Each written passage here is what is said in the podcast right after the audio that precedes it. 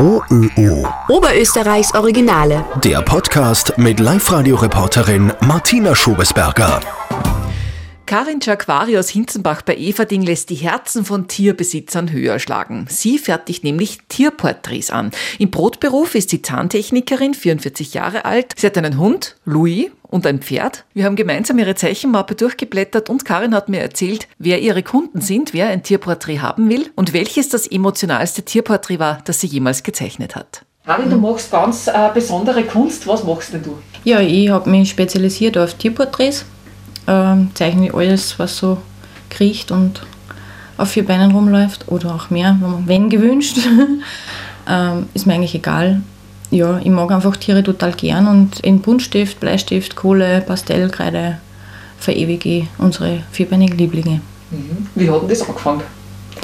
Angefangen hat, ja, zeichnet habe ich schon immer viel gern. Äh, als Kind schon hauptsächlich eh mit Bleistift und dann habe ich eigentlich auf Facebook mal so Buntstiftzeichnungen gesehen von Haustieren oder von Hunden halt in dem Fall. Und das hat mich total fasziniert, weil das ausgeschaut hat wie ein Foto. Und ich dachte, das will ich auch, das muss ich probieren. Und äh, dann habe ich mich halt zuerst halt wieder mit Bleistift hingesetzt und habe das versucht besser umzusetzen. Und irgendwann dann habe ich mir noch die Buntstifte gekauft. Das sind natürlich spezielle Künstlerbuntstifte, also die, die kosten schon was. Die habe ich mir zu Weihnachten gewünscht. Und ja, und dann habe ich da rumprobiert und es war am Anfang ein wenig frustrierend, weil es ist äh, ja, viel Geduld und viel Übung einfach notwendig. Und das heißt, hast du das alles selber beigebracht? Ja, dann habe ich natürlich auf YouTube geschaut, ob es irgendwas gibt. Äh, war fast alles nur englischsprachig, weil da bei den Buntstiftkünstlern sind es eigentlich fast nur Engländer oder viele. Aber ja, irgendwann kommt man da auch rein, wo es bei mir schon Zeit her ist, dass ich Englisch gelernt habe, aber es geht schon, ja. Und da habe ich mir viele Tipps und Tricks halt einfach geholt beim Abschauen. Und Rest ist halt, wie gesagt, Übung und viel Geduld. Aber Tierprotest, das heißt, dir sitzt nicht der Hund am Modell und muss dann da stehen? Nein, das geht nicht, weil ich ja viel zu lange brauche für so eine Zeichnung. Also ich brauche ein digitales Foto, das drucke ich mir meistens aus in der Regel. Und dann zeichne ich das von der, vom Foto ab sozusagen. Mhm. Und die Zeichnungen, du hast mir es vorher gesagt, die schauen ja teilweise wirklich aus wie Fotos. Ja, ich bemühe mich, möglichst realistisch das zu machen. Wie geht das? Wie machst du das? Meine, im Endeffekt liegt der Trick nur darin, dass man nicht das zeichnet, was man glaubt zu sehen, oder sozusagen, was das Gehirn daraus macht, sondern nur das zeichnet, was das Auge wirklich sieht. Also das Auge ähm, sieht in einem, also ein schwarzes, ein schwarzes Fell ist nie schwarz. Ja. Ein Schwarz hat immer äh, Glanzpunkte drinnen, da ist äh, lila drinnen, da ist blau drinnen, da ist teilweise gelb drinnen. Äh, ganz viele Farben eigentlich unser Gehirn macht halt einfach ein Schwarz draus. Aber in Wirklichkeit ist da viel mehr drinnen. Und genau das, das macht es aus. Ja. Man, man, zerlegt quasi das Bild in das, was wirklich da ist und versucht sich nicht vom Gehirn täuschen zu lassen.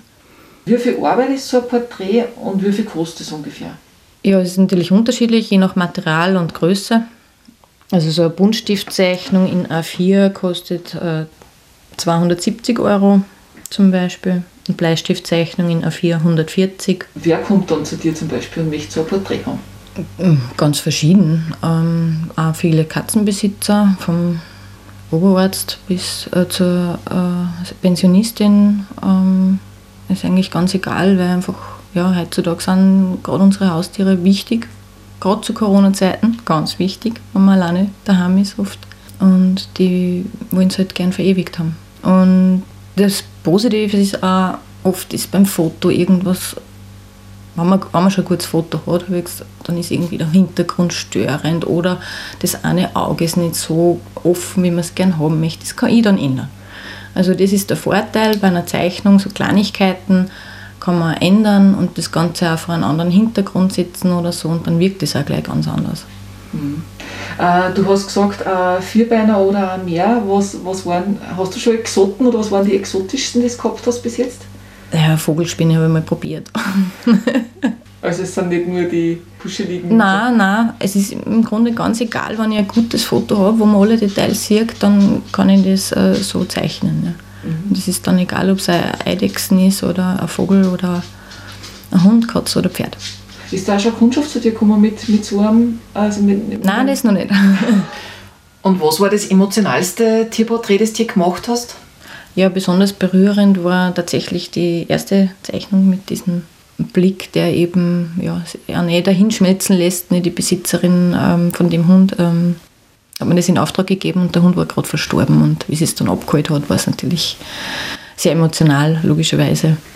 Wie es dann den Hund ganz in groß mit seinem wunderbaren Blick, der ins Herz geht, übernommen hat. Und es ist für mich eigentlich auch so ziemlich das Wichtigste. Die Augen sind eben, wie man so schön sagt, der Weg zur Seele. Das versuche ich eben, dass ich das ein wenig ausarbeite. Und ich habe oft das Gefühl, wenn ich länger ich an einem Tier zeichne, umso, da habe ich oft das Gefühl, ich, ich kenne das Tier persönlich, auch wenn ich es nicht kenne. Ne? Also das ist wirklich, ja, man baut eine Beziehung auf, auch wenn man es nur zeichnet. OÖO. Oberösterreichs Originale.